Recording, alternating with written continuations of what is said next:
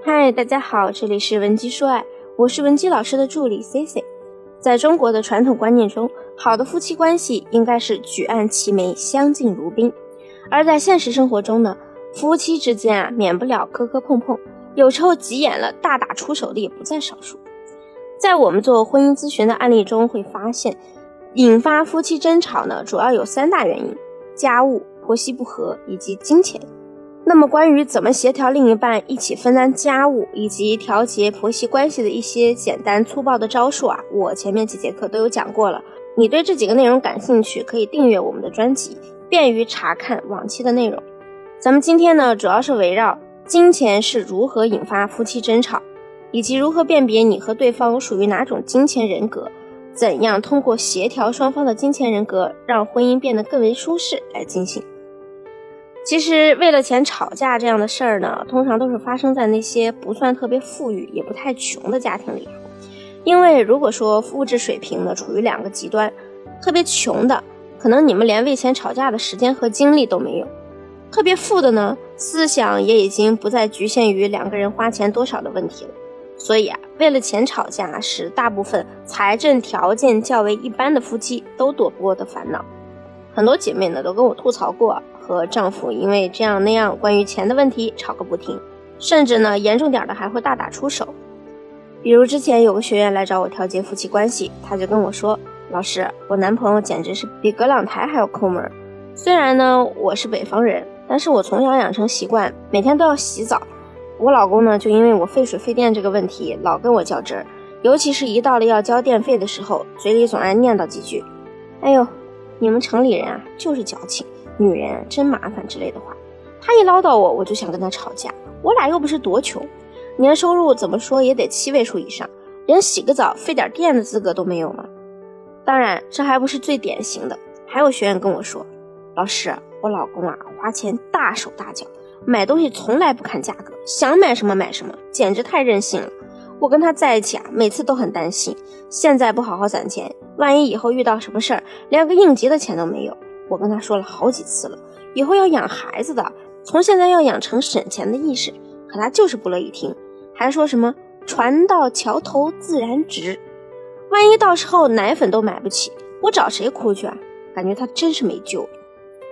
那金钱的影响呢，会扩散到日常生活中的每一个决定，也难怪这些夫妻情侣们会因为钱反目。一次次的金钱烦恼呢，就像是接连不断的突击测验。除非你和你的配偶具有牢固的金钱链接，否则啊，你们迟早不及格。我们会因为钱和另一半争吵，主要是因为我们没有搞清楚自我和对方都属于哪种金钱人格。没错，每个人的消费观念、储蓄观念各不相同，就是因为我们每个人的金钱人格有所区分。当两个金钱人格不匹配的人在一起，找不到对的切入口，你们自然会因为消费态度的不同而争吵。那么普遍存在的五种金钱人格是怎样的呢？分别是省钱王、消费狂、冒险家、求稳者和随性者。那第一，省钱王，顾名思义，就是钱花的越少，我越开心。经常看小红书或者浏览豆瓣的同学啊，可能会发现有这么一类人，他们开心的程度取决于一天省了多少钱，省的越多，我就越开心。比如说我上面举到的第一个例子。丈夫因为妻子每天洗澡费电费水都要唠叨几句，但当妻子反问丈夫：“你连水费都要省啊？你能干什么大事儿？”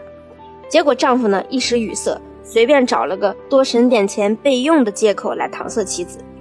对于具有省钱王性格的人来说呢，这种人他就是喜欢看存款里的数字不断增加，省一毛钱他都很有自豪感。一开始呢，我是很不理解这种做法的，我觉得这有点矫枉过正了。咱们出门肯定是要见朋友的，对吧？见朋友总得打车吃饭，这年头哪有不花钱的社交呢？后来我才想到，人家的乐趣就是省钱，比起要花钱打车和朋友去看电影，省下这一百块啊，给他们带来的满足感会更大。什么信用卡、花呗，他们也极少会开通。那如果你的另一半也具有省钱王人格，想改掉他唠叨你花钱的坏习惯，就得造成他们更大的焦虑。既然花钱会让他们有焦虑感，想要让他们对事件 A 的焦虑感减弱，就要创造一个能让他更焦虑的事件 B。比如这么说：行，老公，那我以后不每天洗了，确实挺浪费水、浪费电的。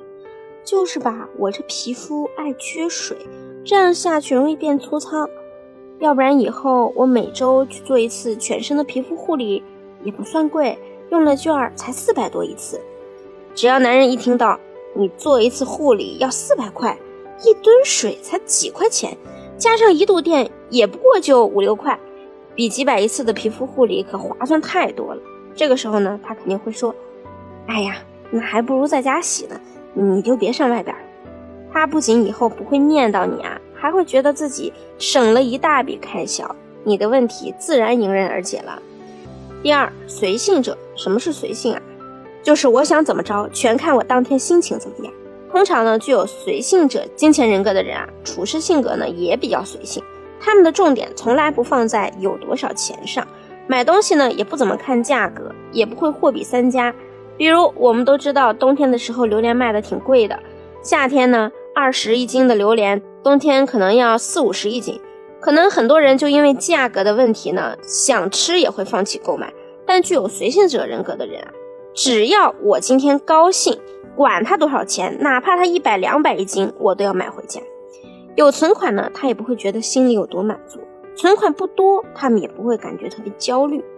随性者呢，往往缺乏解决金钱问题的技能，做事情也容易缺乏条理，责任心不太重。所以和这样的人过日子呢，你找不对方法，就会觉得心很累。想让随性者改变，或者是收敛自己的消费，首先你要让他认识到他属于什么金钱人格。比如说，你可以把今天这个课程放给他听。同时呢，不要试图用吵架的方式让他们注意到自己的金钱观念是有问题的，因为我们都说了，他是个随性的人，所以你在他面前张牙舞爪、破口大骂，他们也会把这些坏情绪通过一些随性的方式代谢掉，只留你一个人原地抓狂。最好的方式呢，是和他们理性沟通，比如带入我之前教你的三步解心法，告诉他们如何参与到家庭的财务规划中。举个简单的例子。既然他们缺乏规划事务的能力，那你就可以帮他们制定一个框架，比如这个月两人一起存五千，虽然这五千不能让他感觉到快乐，但如果他做到了，那你就答应他三个愿望之类的，激励他赢得你给的奖励。那么除了省钱王、随性者，还有消费狂、冒险家、求稳者这三种金钱人格。如果你对接下来的内容感兴趣，也可以添加我们分析师的微信文姬零零五。文姬的小写全拼零零五，获取详细的内容。当然，如果你目前有感情问题，也可以把你的具体问题发送给我，我一定会有问必答。好了，今天的节目就到这里了，下期再见。文姬说爱，迷茫情场，你的得力军师。